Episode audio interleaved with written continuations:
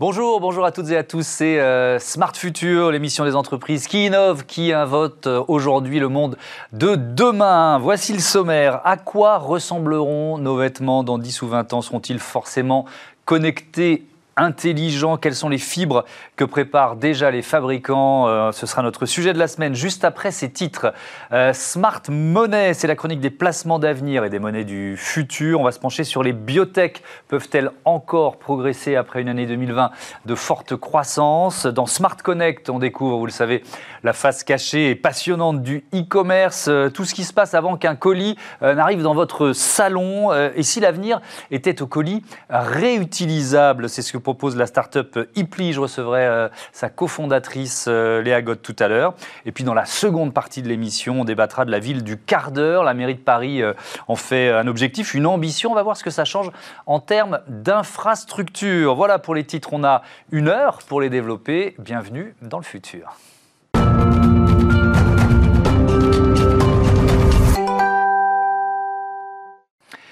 C'est l'hiver, on s'habille chaudement, chaudement et euh, connecté. On ouvre notre euh, dressing du futur avec Jacques Gindre. Bonjour, vous êtes le PDG euh, du groupe Muliez Fleury. bienvenue. Vous allez nous expliquer en quoi consiste votre activité et, ces vêtements qui sont déjà mmh. aujourd'hui des vêtements mmh. connectés. Et, puis avec nous en visioconférence, Pascal Grandsagne, la fondatrice de la marque Germaine Després. Bonjour, bienvenue. Est-ce que vous m'entendez bien? Je vous entends parfaitement. Bon, super, très heureux de vous, accueillir dans, euh, dans Smart Future. Euh, Jacques Ginde, votre groupe conçoit et fabrique des vêtements professionnels et euh, de santé. Est-ce que ces vêtements, d'une manière générale, on rentrera après un peu plus dans le détail, mais est-ce qu'ils sont de plus en plus connectés, ces vêtements? Alors, ils sont de plus en plus connectés. donc, le, pourquoi, on pourquoi, on connecte un vêtement aujourd'hui? Les, deux grosses enfin, les deux grandes voies de, de développement de, notre métier, c'est un vêtement plus éthique et un vêtement plus connecté. Plus mmh. connecté pourquoi? Essentiellement pour faire du monitoring. C'est-à-dire euh, monitoring pour la santé et monitoring pour la sécurité au travail.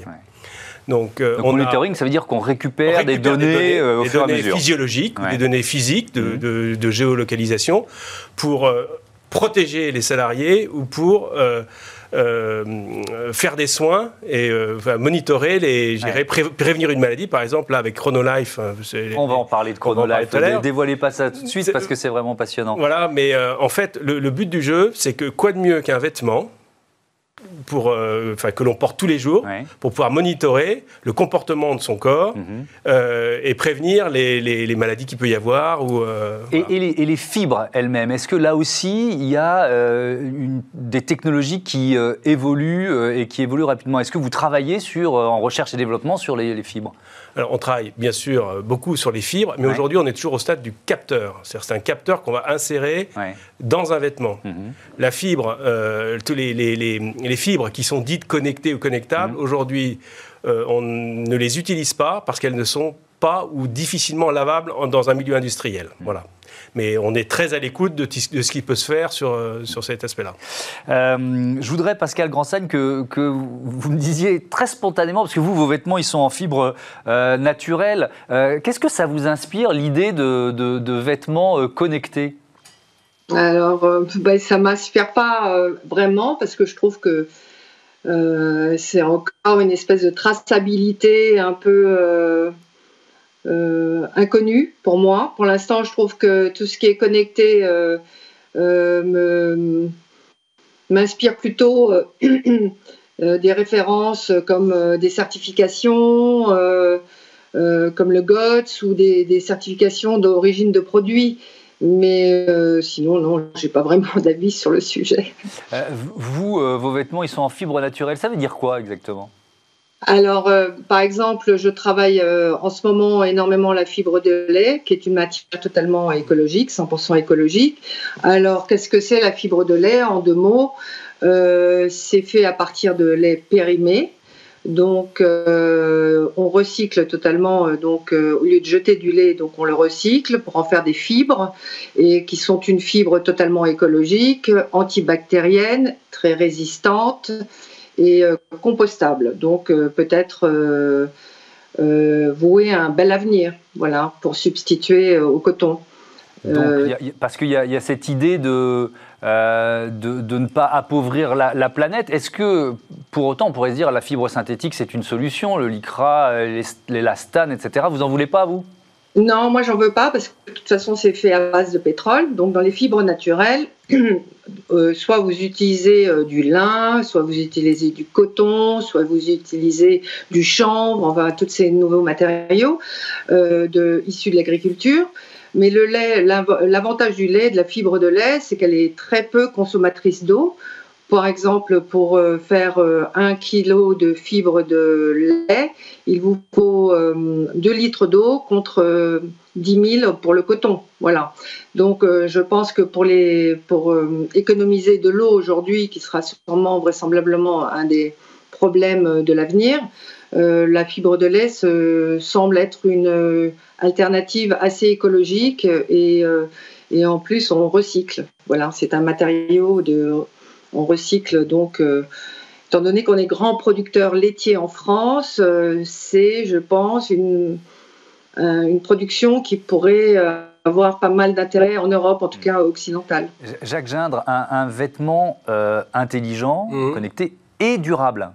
C'est possible. Tout à l'heure, vous avez dit euh, bah, éthique et, euh, c'est les devoirs, et, euh, connexion. Voilà, je rejoins ce que dit Madame.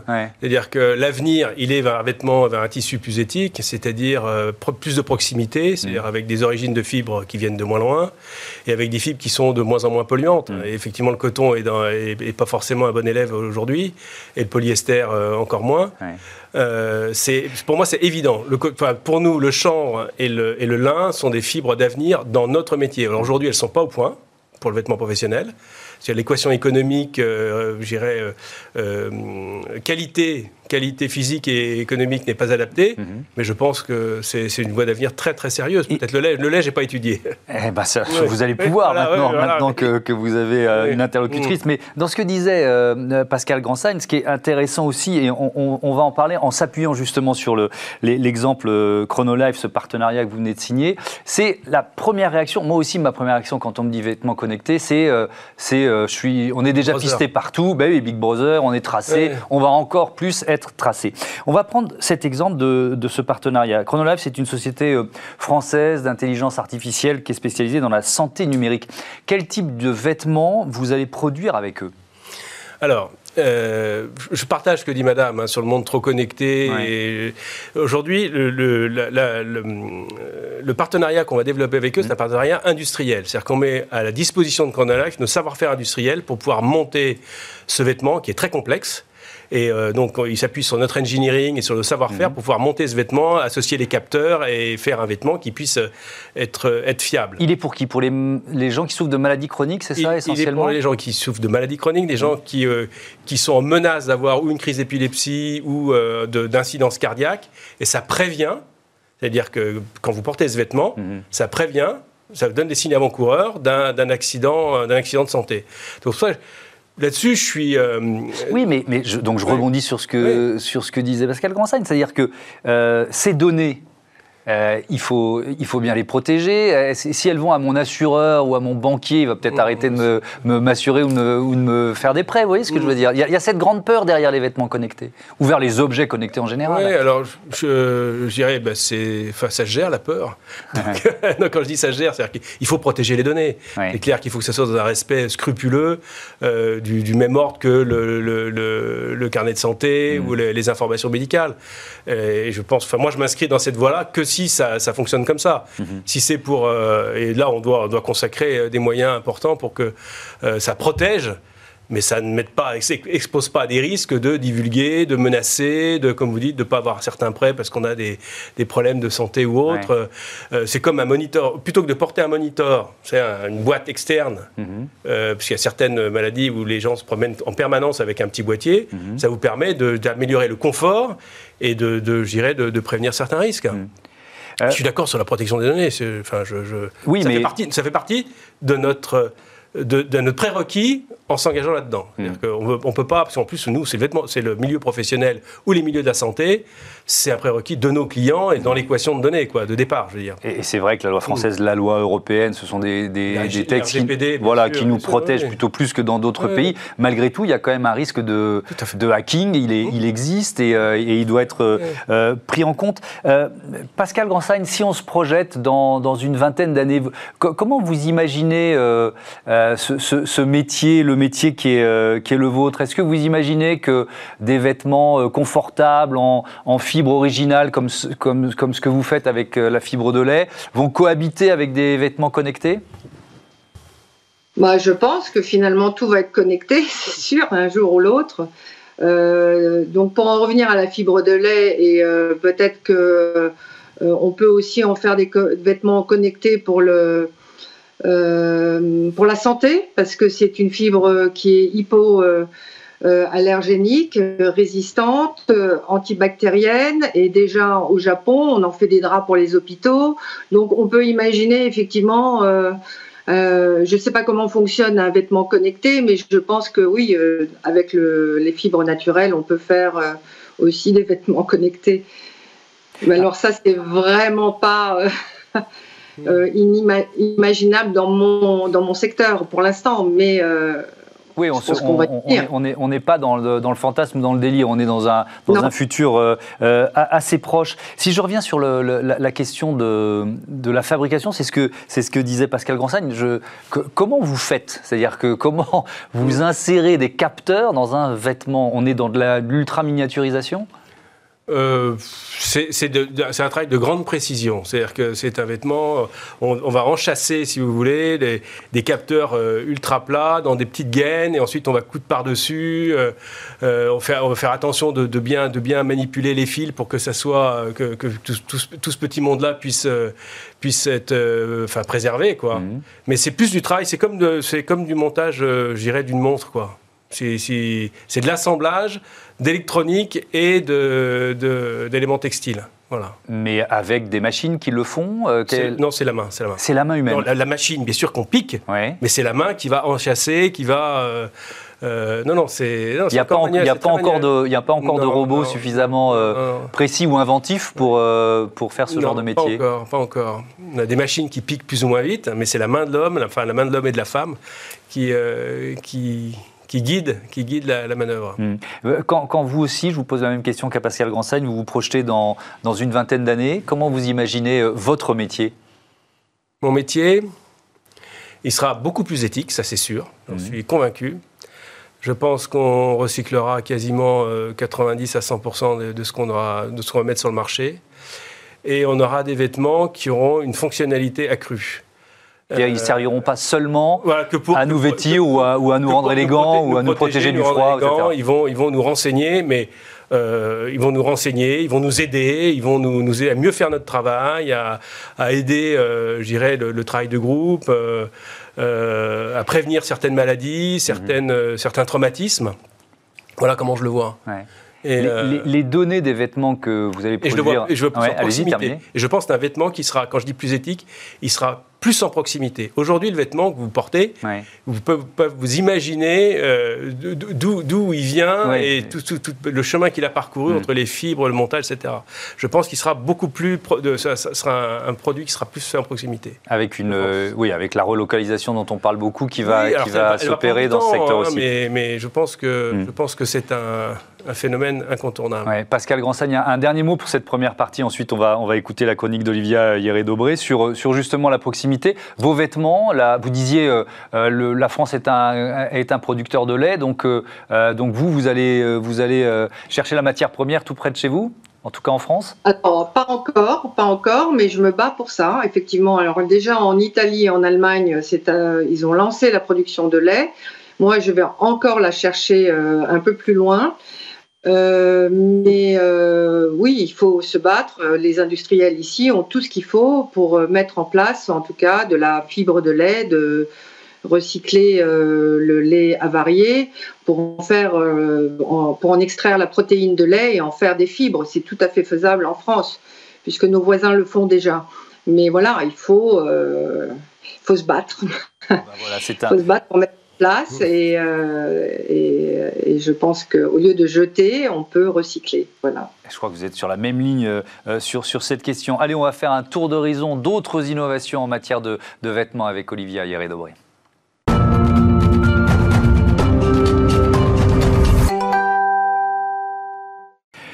Olivia Hieré-Dobré pour nous parler des dernières innovations en matière de vêtements intelligents, Olivia. Bonjour Thomas, bonjour, à tous. Et on commence euh, par des chaussures connectées. C'est ce que propose la marque américaine Under Armour, leader mondial euh, d'équipements de sport innovants. Et je vais vous présenter aujourd'hui la chaussure de running Over Machina. C'est une paire de baskets qui est équipée d'une puce Bluetooth à l'intérieur de la semelle et la puce va permettre de connecter vos chaussures à une application sur smartphone qui s'appelle Map My Run. Alors sa particularité à cette application, eh bien, c'est qu'elle fonctionne comme un coach personnel. Elle va calculer en temps réel la longueur, la cadence et le rythme de vos foulées et vous donner euh, des conseils.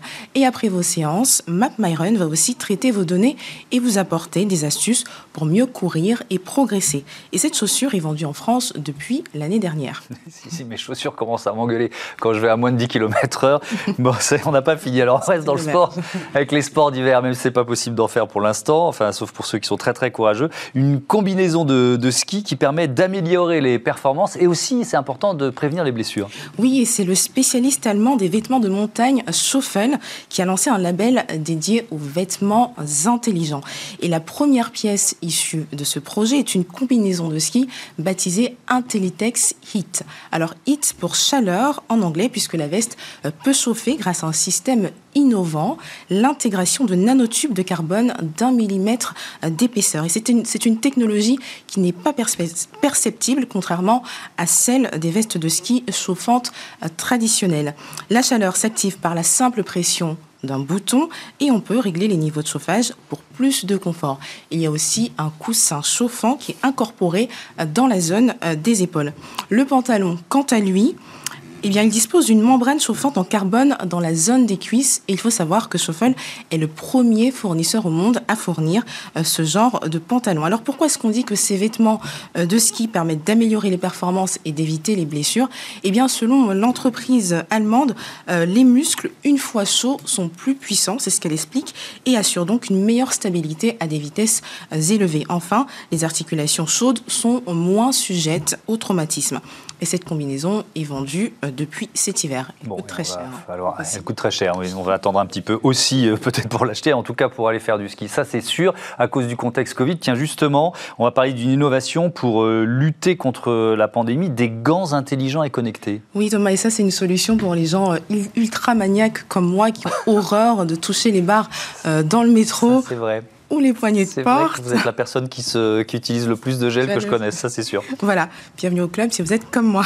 Mais aussi pour euh, toutes les professions qui sont en contact régulier avec le public, les commerçants par exemple qui échangent euh, de la monnaie pour qui il est difficile de se laver euh, les mains plusieurs fois par heure avec du gel hydroalcoolique, eh bien, ces gants sont fabriqués en tissu traité avec du dioxyde de titane, un catalyseur qui accélère la destruction des virus quand il est en contact avec des rayons UV.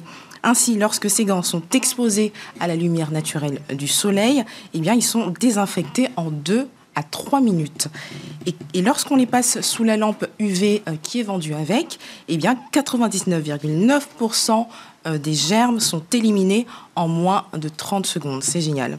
Vous pouvez donc décontaminer euh, vos gants très rapidement après être passé dans le métro ou avoir manipulé des objets. Alors comment savoir quand ils sont vraiment désinfectés ces gants? Eh bien à l'intérieur, il y a un capteur qui connecté à une application mobile indique le temps de désinfection nécessaire. Et cerise sur le gâteau, ils sont fabriqués en France et c'est la start-up Spinelli Design, spécialiste du textile intelligent, qui est à l'origine de cette innovation. Merci Merci beaucoup, euh, Olivia. Merci à tous les deux. Le temps a filé. Je voulais vous faire réagir, mais on n'a pas le temps. On se reverra sûrement pour parler de l'aspect éthique, notamment de votre métier dans, dans euh, Smart Impact. Merci, Jacques Jeanne. Merci aussi à Pascal Grandsagne qui était euh, avec nous en visioconférence. Bon vent, bonne journée à vous. Bon vent à, à votre marque, évidemment, Germaine Després. Allez, à tout de suite. Tout de suite, on parle d'argent dans Smart Future. Retrouvez Smart Money au cœur de Smart Future avec eToro, leader mondial des plateformes de trading social.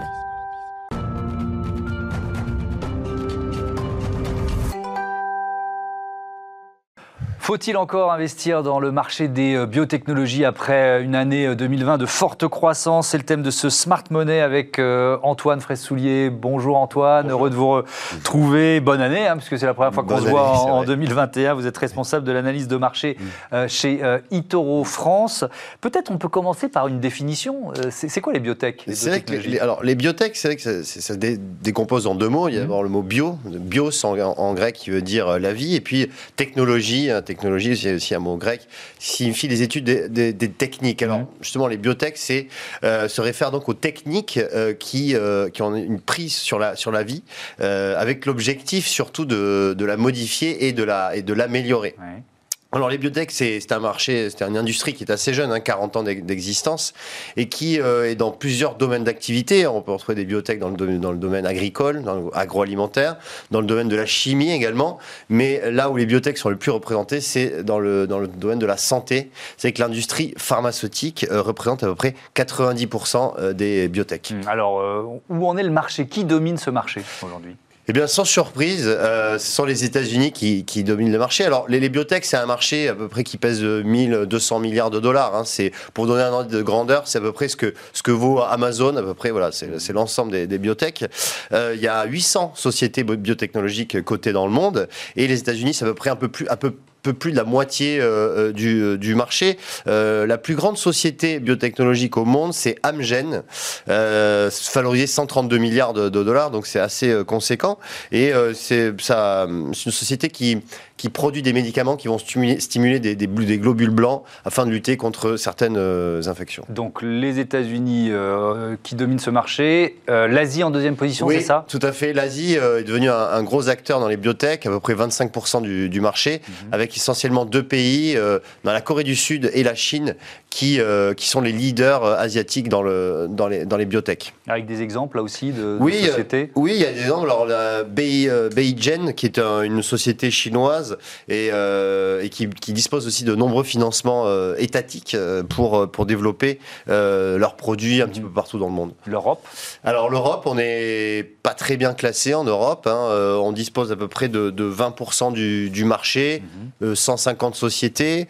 Euh, les, pays qui dominent le marché euh, en Europe, c'est essentiellement les, Danois et les Suédois. On va trouver également les Allemands, mhm. mais qui possèdent les plus grosses sociétés biotechnologiques. Et la France dans tout ça, on est où? Et alors la France, eh bien, on n'est pas extrêmement bien classé euh, en France, puisque la France compte uniquement 4,2% des sociétés biotechnologiques dans le monde. Mhm. on a 34 sociétés cotées à Paris. Les plus importantes, c'est DBV Technologies et Genfit, mais entre guillemets, sont un peu des nains par rapport aux sociétés américaines, parce que par exemple Genfit euh, pèse 160 millions euh, d'euros, euh, comparé à Amgen à 132 milliards, on n'est vraiment pas sur les, mêmes ordres de, grandeur. C'est une société qui est dans le, médicament aussi, Genfit, c'est ça Alors hein Genfit, c'est une société effectivement qui a développé un, médicament, l'Elibrafinor, qui, qui permet de lutter contre des maladies du, foie.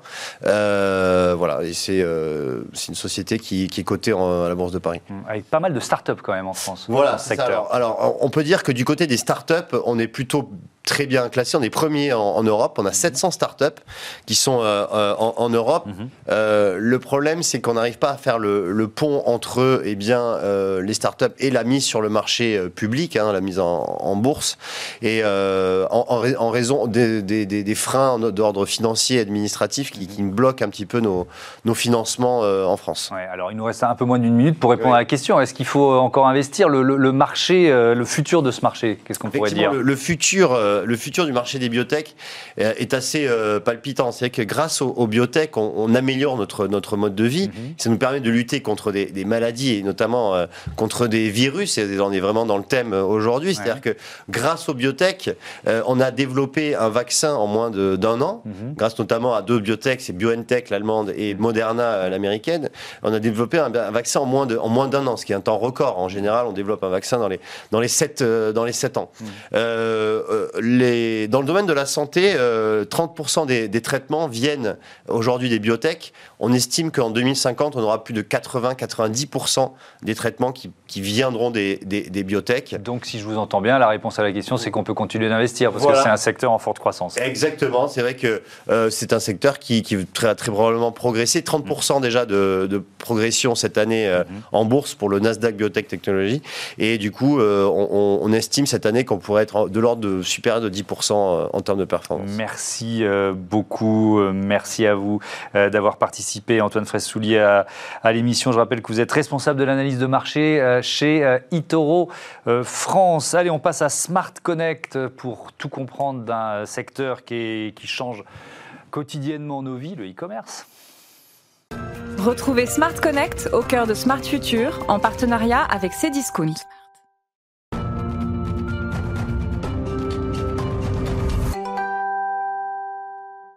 Entre euh, les euh, deux confinements, les couvre-feux qui compliquent les courses et incitent à se faire livrer, les cadeaux de Noël, vous avez l'impression de crouler sous les euh, colis depuis des mois. Ça tombe bien, mon invité a une solution à vous proposer. Bonjour Léago. Bonjour. Bienvenue. Vous avez créé avec Anne-Sophie Raoult la, la, société Ipli, toute jeune start-up. C'était en, en, juillet dernier. Vous êtes basé au Havre.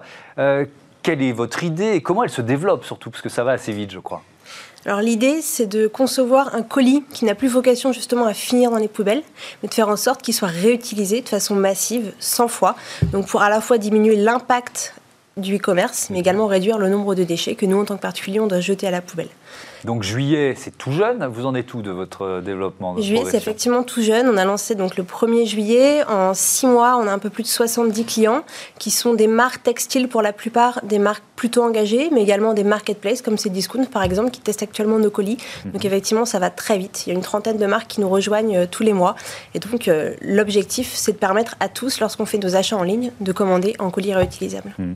si on se projette dans le futur, c'est l'objectif de cette émission. Vous pensez que votre solution, c'est c'est l'avenir du e-commerce parce que le e-commerce doit justement euh, euh, répondre aussi à la pression de ses utilisateurs, des consommateurs, des citoyens que nous sommes les uns les autres. C'est exactement ça. Je pense que le gros apprentissage euh, de six mois d'activité, c'est vraiment que les marques, les marketplaces sont à l'écoute des consommateurs. Et si elles choisissent de s'orienter vers des solutions comme ça, c'est évidemment pour des convictions propres, mais aussi parce qu'il y a une très très forte demande de la part des particuliers qui demandent des solutions plus responsables. Vous avez combien de colis en circulation là aujourd'hui? Est-ce que vous pouvez me le dire? On a 60 000 colis en circulation. C'est un nombre qui augmente euh, vraiment régulièrement. Et le bon côté, euh, c'est que la preuve est faite que les gens envoie vraiment les colis. Et donc, ces 60 000 colis tournent réellement. Alors, c'est ça qu'il faut expliquer. Comment ça marche? C'est-à-dire que moi, bon, je reçois un, colis euh, euh, euh, je, le déballe déjà. Quand je le déballe, il faut pas que je le casse alors c'est un colis souple effectivement euh, qui est fait pour être manipulé, qui est fait pour être réutilisé.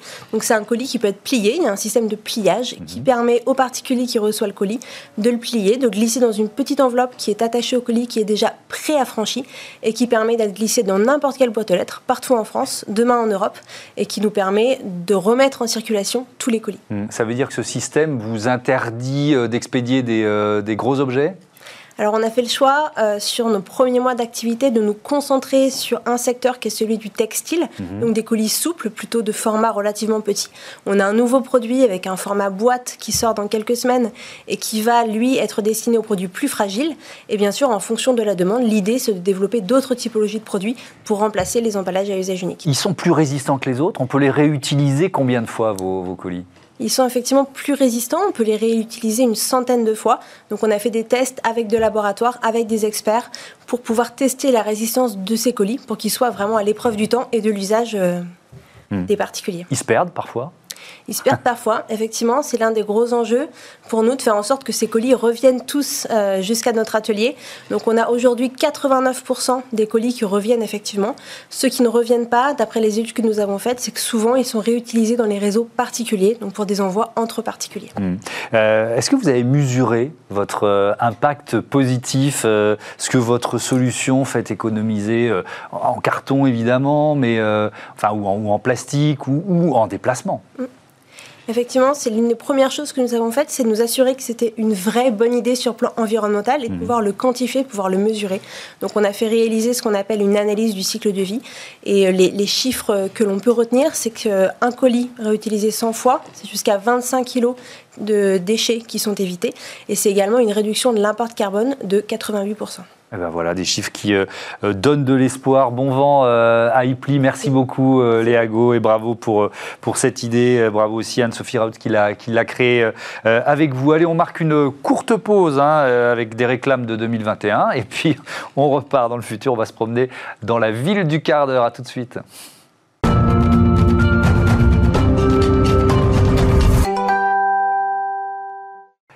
Smart Future, seconde partie, bienvenue à celles et ceux qui nous rejoignent euh, à l'instant sur Bismart. On découvre ces entreprises qui euh, innovent, qui sont en train d'inventer les objets de notre quotidien pour demain. Et dans la prochaine demi-heure, euh, ce sera d'abord Smart City. On va visiter la ville du quart d'heure avec celui qui a inventé ce concept, Carlos Moreno. La ville de Paris en a fait son modèle, vous le verrez, juste après ces titres. Et puis dans Smart Move, vous découvrirez Cosmo Connected. C'est une start-up qui est spécialisée dans les objets connectés relatifs à la sécurité et à la mobilité pour rouler plus sûr à vélo, moto et en trottinette. Vous êtes sur Bismart, vous êtes dans le futur. C'est Smart City tout de suite. Réinventons la mobilité de demain dans Smart City avec SEAT. Bienvenue dans la ville du quart d'heure. On découvre euh, ce concept et ce qu'il suppose d'innovation, de réaménagement avec Carlos Moreno. Bonjour, bienvenue. Bonjour. Professeur des universités, expert ville et territoire de demain, un pionnier de la ville intelligente. Et vous publiez euh, Droit de cité de la ville monde à la ville du quart d'heure. C'est aux éditions de l'Observatoire. Et Arnaud Ngacha. Bonjour Arnaud. Bonjour. Euh, France Télévisions, et on se connaît des années France Télé, mais aussi adjoint en charge de l'international et de la francophonie à la mairie de Paris. Paris qui veut justement devenir la, ville du quart d'heure. Ça fait partie des, ambitions et des objectifs affichés par, euh, par la maire de Paris. Carlos Moreno, c'est quoi? C'est quoi la caractéristique de, cette ville de demain? Moi, il y a deux mots qui me viennent en tête assez vite. C'est proximité, on comprend ça avec la ville du quart d'heure, et puis euh, l'humain aussi, l'humanité. Ce sont deux éléments qui sont effectivement au cœur. Mettre l'humain euh, au centre de nos préoccupations, c'est la proximité pour euh, redécouvrir énormément des ressources que nous avons et, près de chez nous et qui sont mal utilisées. C'est diminuer et, les mobilités pendulaires, donc une heure, une heure et demie souvent aller, autant euh, retour. C'est également donner la possibilité de retrouver de la solidarité dans les courtes distances et c'est lutter pour le climat avec moins d'émissions CO2 et à une époque des pandémies euh, planétaires, eh bien, ce concept fait florès dans le monde entier mhm. parce qu'il montre que nous pouvons vivre avec euh, de la distance physique, comme on dit, mais tout en gardant du lien social. Regardez l'endroit où nous sommes. Nous sommes ici dans un ancien parking. Oui, qui a été reconverti en studio télé. Mhm. Ça s'appelle la chronotopie, un lieu, plusieurs usages, et chaque usage de nouveau possible. C'est ça, la ville des quarts d'heure. Mhm. On l'expérimente parce que vous y habitez. Oui, et, c'est vrai qu'il n'y a plus de voitures, mais euh, on fait de la télé dans un ancien parking et qui pourra redevenir un ancien parking. On ne sait jamais dans les prochaines années. Mais cette histoire d'un lieu, plusieurs usages, c'est même dans une chronologie plus courte, si vous voyez ce que je veux dire. C'est-à-dire, on, peut avoir une entreprise qui, euh, euh, qui va. On peut imaginer une entreprise qui va le soir passer 20 heures, laisser son parking ouvert pour d'autres usagers que ses salariés. Tout à fait. Et c'est une utilisation beaucoup plus intense des centaines de milliers de mètres carrés que nous avons toujours dans nos villes. Et donc, pourquoi j'irais faire une heure de transport jusqu'à un lieu quand euh, tout simplement, en reconfigurant en fonction de la journée ou de week-end mhm. les infrastructures dont je dispose, je peux mieux les utiliser. C'est aussi les rythmes de vie. On appelle ça les chrono-urbanismes, mhm. c'est-à-dire pouvoir offrir un rythme de vie qui soit différent. Pourquoi tout le monde doit partir à la même heure, dans la même plage horaire, mhm. pour euh, utiliser soit les métros, soit des voitures individuelles, ce qui était encore pire. Mhm. Mais il y a aussi un autre aspect qui est euh, la place de l'humain, comment lui assurer et un confort, mais également et, cet amour des lieux. Ça s'appelle la topophilie. C'est-à-dire que on soit plus à l'aise à l'endroit où on vit. On se réapproprie l'endroit où on vit. Beaucoup plus d'attachement. Et donc, ça lutte contre l'anonymat, ça lutte contre la solitude, contre les angoisses. Beaucoup de voisins qui se connaissent même pas, et dans beaucoup des lieux. Et donc, on a découvert aujourd'hui, avec la pandémie, que cette proximité existe. Regardez un café à 17h dans un café. On peut les transformer en un cours de langue. On a des associations qui, donc, de 17h à 19h, et ben, le café, c'est un lieu dans lequel on fait un cours, ça s'appelle l'association polyglotte. Et dans le café, ben, on ne vient pas boire un coup. Dans cette tranche horaire, on vient donc apprendre la langue. Une discothèque. Ben, jeudi, vendredi, samedi, dès 10h du matin, de 10h du soir à 3h du matin, Qu'est-ce qui se passe le reste du temps hmm. Eh ben, dans l'après-midi, on peut le transformer en salle de sport avec des la Zumba. Tout est en place. Il faut juste un coach. Oui, ok.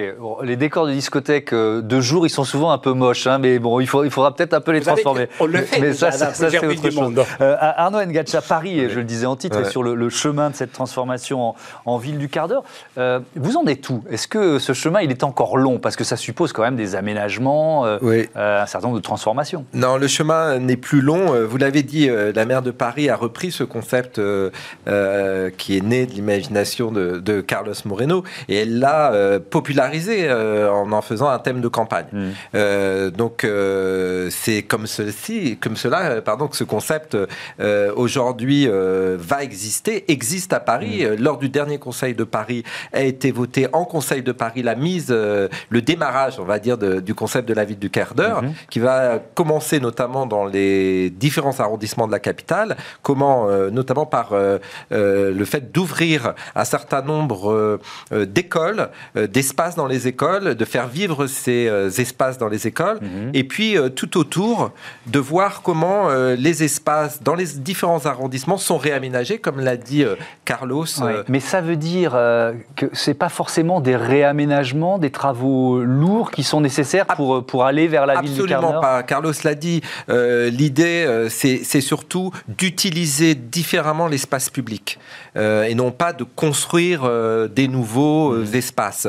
C'est une transformation totale. Anne Hidalgo change la manière dont on se déplace dans la ville, change aussi la manière dont la ville est aménagée et dont on utilise les différents équipements. Et la ville du quart d'heure répond à ça. Il y a une transformation profonde des habitants dans les arrondissements, la façon dont ils, vivent dans leur arrondissement, ils se déplacent aussi dans la capitale et à l'intérieur de l'arrondissement dans lequel ils vivent. Euh, la crise Covid, vous avez commencé à en parler, mais euh, ça, rend, euh, ça rend cette mutation d'autant plus urgente pour vous, Carlos Moreno? Elle est devenue urgente, euh, surtout pour les maires qui sont à la tête de villes, même des grandes villes, mm. et qui s'est posé la question de comment faire face, d'un côté, à l'urgence climatique, cinq ans après les accords de Paris, mm-hmm. et maintenant à une situation dans laquelle on ne peut plus se déplacer de la même manière, on ne peut pas aller travailler comme on travaillait avant. Mm-hmm. Et donc, les maires du monde, je prends le réseau mondial des villes pour le climat, les C40. Mm-hmm. Et ben, les C40 a créé une task force pendant euh, la pandémie, mhm. pour trouver des solutions, ils sont adoptés la ville des quarts d'heure comme un élément clé de leur stratégie mhm. des sorties. Ce qui fait qu'aujourd'hui, on a 90 euh, villes du monde sur les cinq continents qui euh, vont dans l'essence de cette mhm. implémentation pour vivre autrement. La, voiture, est-ce qu'elle a encore sa place dans la ville du quart d'heure? La Je vais voiture... même être plus précis. La voiture à l'ancienne, la voiture euh, carbonée. Voilà. Oui, la, voiture thermique, il, est évident que c'est quelque chose qui a rendu service à un certain moment de l'histoire de la modernité, mais il n'a plus sa place, euh, notamment dans les villes à haute densité. Hmm. Donc, euh, c'est pas une question qu'on soit pour ou contre les voitures, c'est juste une question de santé publique, de qualité de vie et de organisation de la vie urbaine. Et donc, les voitures diesel, aujourd'hui, les particules fines mhm. tuent 40 000 personnes par an. Et donc, aujourd'hui, il faut tourner la page. Et la ville des quarts d'heure offre cette notion de rendre la ville vivable. J'entends et je suis sensible à cet argument, mais euh, ça pose un autre défi, qui est le défi de l'électrification des, villes. C'est-à-dire que voiture électrique, trottinette électrique, vélo électrique, etc., etc., il va falloir supporter la charge. C'est un défi pour EDF, pour RTE, c'est un défi pour les villes aussi, Carlos Moreno. Bien sûr. Et en fait, euh, la, vraie réponse, elle n'est pas sur comment on assure plus de mobilité, mais plutôt comment on développe une ville avec la démobilité, c'est-à-dire s'interroger pourquoi on se déplace. Mhm. Il faut quitter la mobilité subie pour aller vers la mobilité choisie. Il faut arrêter avec l'obligation de me déplacer parce que je ne peux pas faire autrement. Mhm. Et cette pandémie nous a montré que l'obstacle principal qui m'avait été soulevé conceptuellement il y a cinq ans, mhm. quand j'ai posé ces concepts-là, on m'avait dit c'est le travail, tu es un utopiste Carlos, parce que personne ne pourra travailler près de chez soi. La pandémie aujourd'hui oblige à trop travailler trop près de chez soi, et c'est même dans son lit, et c'est pas du tout bon. Donc maintenant, nous allons vers de nouvelles organisations du travail.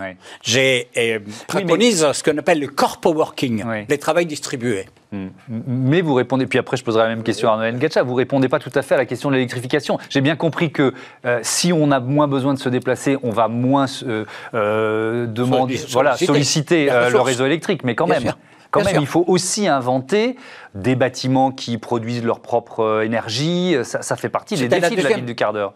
Vous avez tout à fait raison, c'était la deuxième partie de ma, réponse. La mm. première, elle est plutôt radicale. On doit aller vers là de mobilité. J'ai écrit un certain nombre d'articles là-dessus et aujourd'hui, on est un courant installé dans l'opinion mondiale, mhm. la démobilité comme la voie de sortie. Et ensuite, il faut appliquer à l'énergie la même conceptualisation que nous appliquons à la ville du quart d'heure. C'est-à-dire, c'est un big bang de la proximité. Mhm. C'est la décentralisation massive.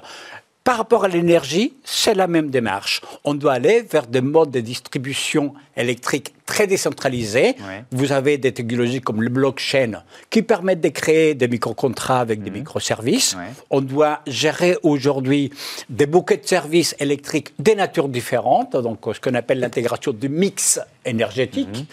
Et donc aujourd'hui, nous sommes en capacité euh, finalement de produire des nouveaux matériaux qui consomment beaucoup moins, mhm. avoir des modes de vie également qui soient dans la frugalité et éviter cette idée que dans la ville, les ressources sont illimitées, y compris électriques, parce que ce n'est point le cas. Arnaud Gatcha, est-ce que là, on n'est pas obligé d'anticiper, d'imaginer, de prévoir quand même des travaux assez lourds pour que euh, les immeubles d'une grande ville puissent être en capacité de participer à ce mix énergétique Des travaux assez lourds, je ne pense pas, Carlos l'a très bien dit, c'est surtout euh, un changement euh, aussi de la façon dont c'était organisé hmm. auparavant.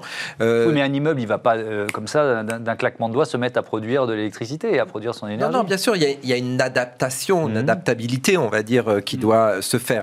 je tiens d'ailleurs à signaler, parce qu'on disait tout à l'heure, pour montrer l'importance quand même que ce concept David du a pour Anne Hidalgo, c'est que deux de ses adjoints en ont la charge, en dehors de l'aspect international dont nous mm. parlons. Il y a Karine Roland, euh, qui, est une adjointe en charge de David Cader, et aussi Patrick Bloch, qui est euh, euh, aussi tous les deux qui travaillent, et ça irrigue toutes, les, toutes les, les, directions, on va mm. dire, de la ville de Paris. Et c'est important de le dire, parce que c'est vraiment un concept aujourd'hui qui, qui, qui, par le, biais, le travail de ces deux adjoints, irrigue l'ensemble du travail que font les autres adjoints, dont moi à l'international. Et pour euh, revenir à votre question, oui, il y aura une adaptation adaptabilité, une adaptation. Et, mais je tiens à dire que c'est un travail qui se fait aussi avec les grands patrons, parce que là, nous avons fêté les cinq ans des accords de Paris. Mhm. Enfin, fêté, en tout cas, nous avons fait euh, euh, une manifestation dans le cadre des, cinq ans des accords de Paris. Il y avait Jean-Bernard euh, Lévy, le PDG d'EDF, qui était là pour parler justement des enjeux liés au changement climatique, à l'adaptation de son groupe au changement climatique. Donc on voit bien que les grands patrons de toutes ces entreprises énergétiques sont dans cette réflexion euh, de changer aussi leur modèle, de l'adapter mhm. euh, aux sociétés de demain et à la ville de demain.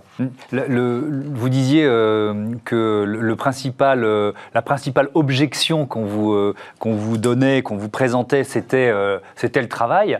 Mais il y a aussi le, prix de l'immobilier, c'est-à-dire que dans une grande ville, euh, moi je trouve ça super, l'idée de pouvoir euh, tout faire euh, dans un quart d'heure de, chez soi. Encore faut-il pouvoir travailler dans les grandes villes, enfin vivre dans les grandes villes, se payer un appartement ou un loyer. Oui, effectivement. Le travail, ce n'est plus un obstacle. On le voit avec la pandémie et au niveau mondial. On, mm. on est capable aujourd'hui de décentraliser le travail et de construire des alternatives, un travail distribué. On est d'accord, le prix de l'immobilier, c'est compliqué. foncier. Mm. Donc, ça nous amène effectivement à des réflexions extrêmement intéressantes qui sont en cours.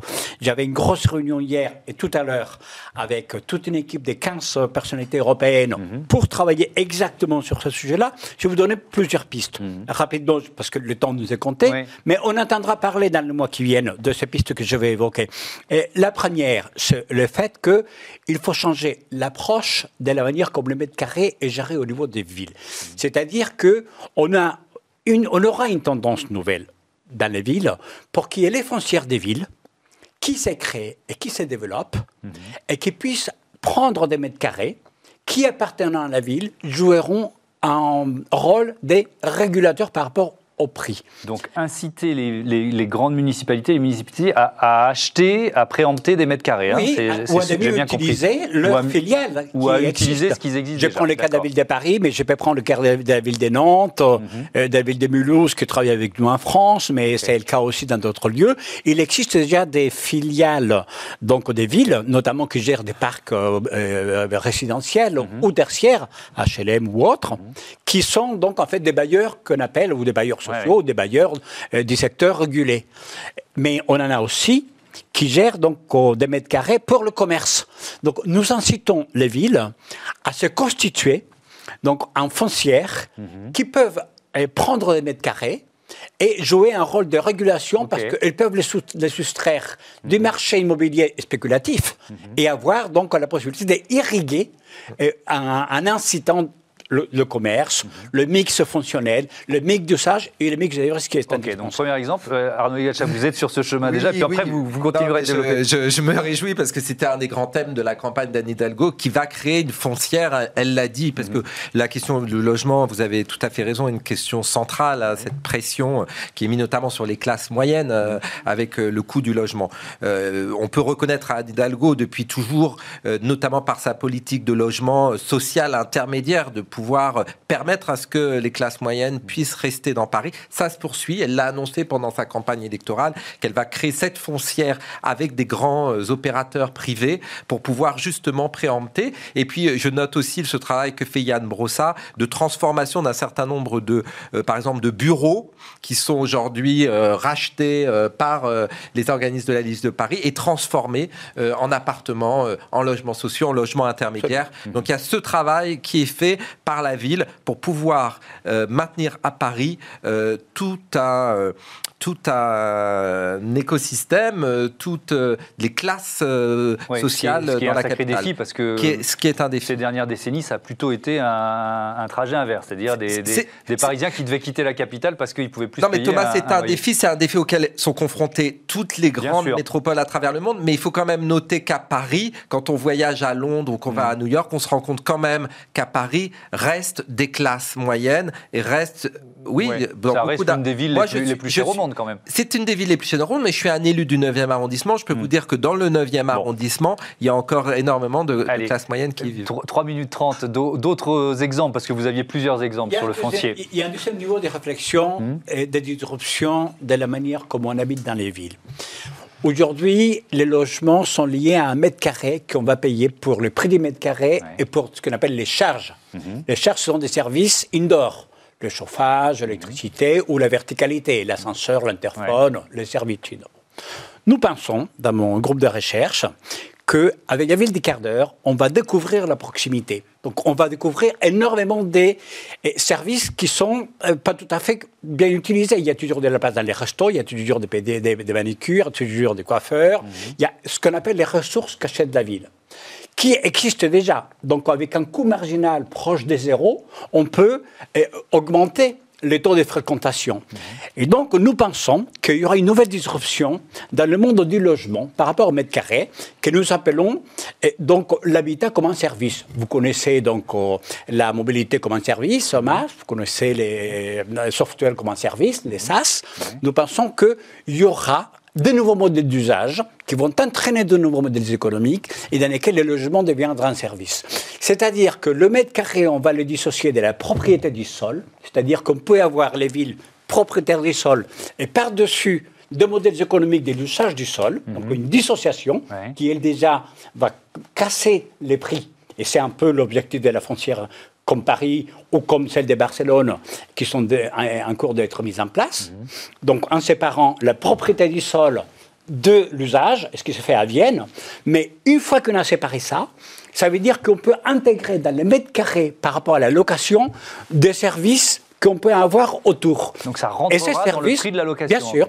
D'accord. Avec, et ces services pourront être accessibles moyennant donc, comme une charge, comme si mhm. c'était euh, variable lié au chauffage ou, à l'électricité, mais lié à l'usage des services de proximité qui vont être en mode remplissage, donc à un coût marginal proche de zéro, mhm. puisque quand un restaurateur est, 30 euh, tables et 10 utilisées, il peut en avoir 5 ou 6 ou 10 de plus, à coût marginal zéro, ça sera de toute manière meilleur pour lui que si elle est vide. Mhm. Et pour l'utilisateur, bah, il aura accès à ces services-là. Donc le logement comme service, ça sera une rupture qui est étroitement liée à la découverte de la proximité des ressources cachées. La technologie, le numérique, c'est un allié essentiel. Pourquoi? Parce qu'on va faire du trading.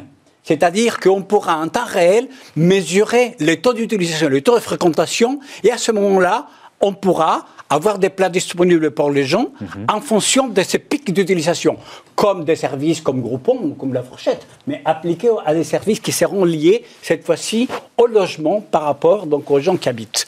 Et donc oh, l'alliance de la technologie, du trading numérique à haute fréquence, de l'analyse de la fréquentation, avec de nouveaux modèles de services liés au logement dans lesquels on a un abonnement dans son logement qui vous donne accès aux services. Vous avez déjà des loyers dans lesquels est inclus les prix de l'Internet il coûte un euro. Et eh ben, ça sert à la même chose demain, mais dans lesquels on hybride l'usage de l'Internet avec des usages des choses de la vie quotidienne, mm. comme un restaurant, un coiffeur, une manicure. Et pour des personnes à bas ressources, c'est avoir de la dignité sociale, de l'inclusion sociale, et j'appelle ça loger quelque part, habiter dans la ville. Parce qu'aujourd'hui, les gens logent quelque part, mais ils n'habitent pas dans la ville, parce qu'une fois qu'ils ont payé leur loyer, eh ben, ils sont à sec. Et ils n'ont plus, plus les moyens de faire quoi que ce soit. Merci beaucoup, merci à tous les deux d'avoir participé à, ce débat. C'était euh, passionnant. Euh, et je renvoie à votre livre, euh, Carlos Moreno, Droit de cité de la ville-monde à la ville du quart d'heure. C'est publié aux éditions de l'Observatoire. À bientôt sur Bismart, j'espère. Allez, tout de suite, notre chronique consacrée aux nouvelles mobilités, c'est Smart Move.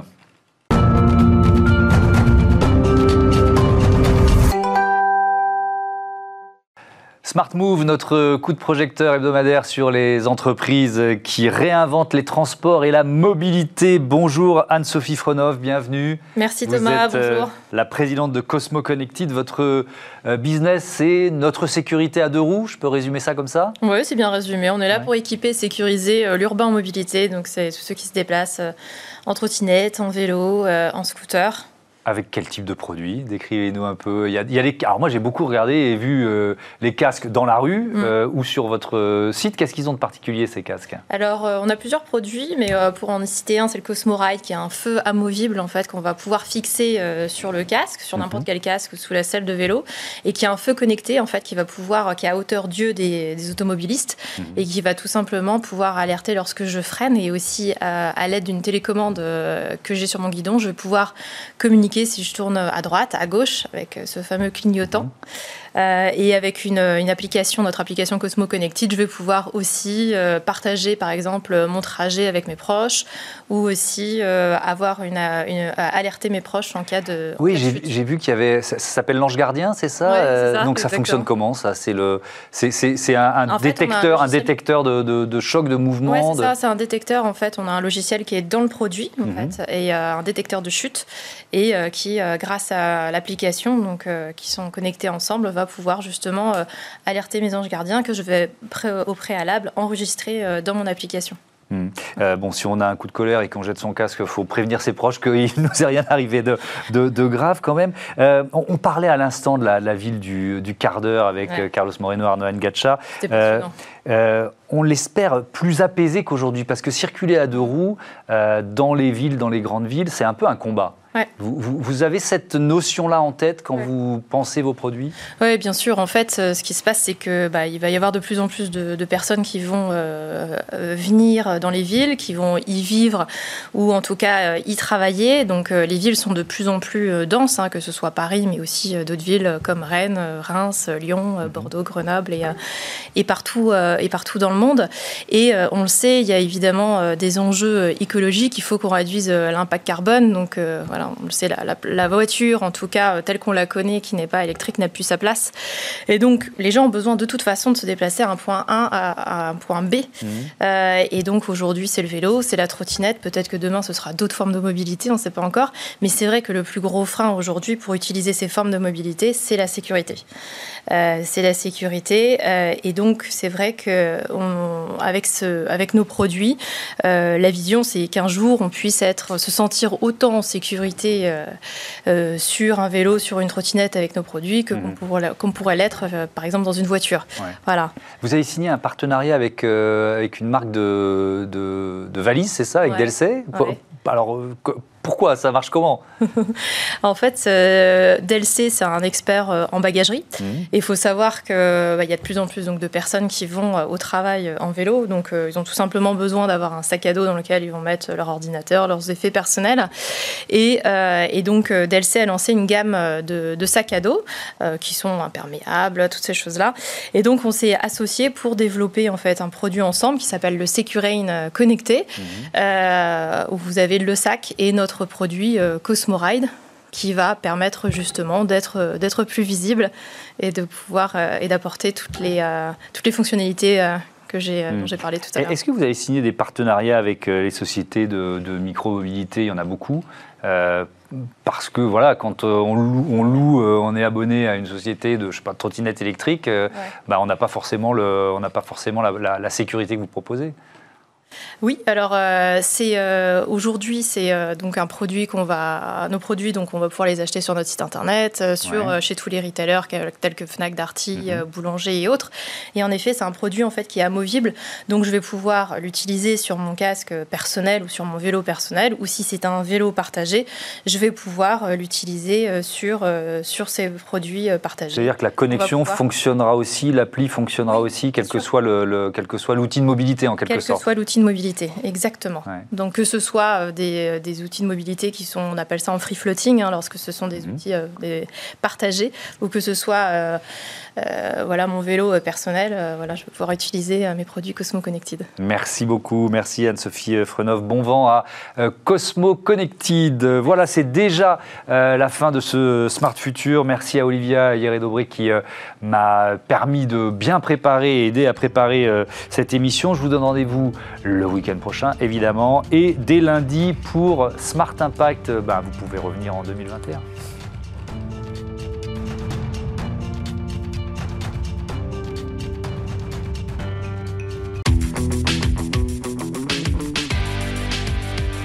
Ce programme vous a été présenté par SEAT.